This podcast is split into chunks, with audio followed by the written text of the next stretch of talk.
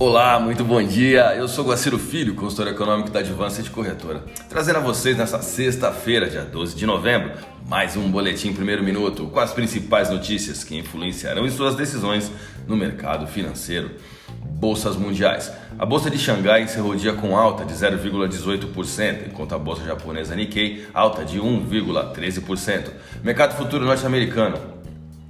Dow Jones Futuro alta de 0,12%, S&P 500 alta de 0,7%, Nasdaq alta de 0,14%, Europa DAX alta de 0,12%. O mix de política monetária favorável ao pagamento de um juro elevado, associado a uma PEC que traz uma maior segurança enquadrando a economia nacional à regra de ouro, derrubou o dólar e levou a bolsa brasileira à sua terceira alta consecutiva nesta quinta-feira. A empresa Vale respondeu positivamente a esse movimento do índice da Bolsa Brasileira, com o preço do aço subindo no exterior após o alívio em torno da incorporadora imobiliária chinesa Evergrande. Isso beneficiou ações de mineração focadas na China, Brasil e Europa, enquanto uma série de balanços corporativos fortes ajudou no sentimento. Já em Wall Street, o índice de ações S&P 500 terminou o pregão praticamente estável, com os fabricantes de chips ajudando a empurrar o Nasdaq para o território positivo em uma quinta-feira de feriado nos Estados Unidos, um dia após relatórios de inflação mais quentes do que o esperado abalarem a confiança dos investidores e interromperem uma sequência de recordes de fechamento.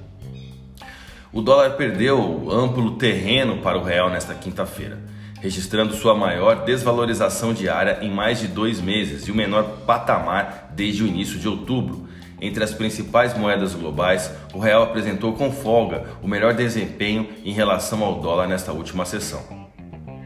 O calendário econômico de hoje trará ao meio-dia as ofertas de empregos nos Estados Unidos. A amostra estatística é de aproximadamente 16 mil empresas em 50 estados mais o Distrito de Colômbia. Neste número estão incluídos representantes de vários setores, como varejo, indústria, construção civil, mineração, transportes, TI, serviços financeiros, educação e saúde.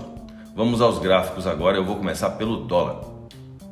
O rompimento do antigo suporte da taxa spot de 5,4533 foi comprovado por um grande volume financeiro no intraday que se consolidou em um canal de lateralização entre a R1 e a S4. Porém, antes desse objetivo da S4, presente na taxa de 5,3297, a paridade encontrará outro suporte no ponto X, representado pela média da banda de Bollinger de 200 períodos, presente na taxa spot de 53679. A divisa norte-americana registrou um volume de negócios no último pregão de 156 bilhões de reais em contratos futuros de dólar negociados na bolsa brasileira, queda de 1.85% no dólar à vista e taxa spot de 53892. Falando do euro agora.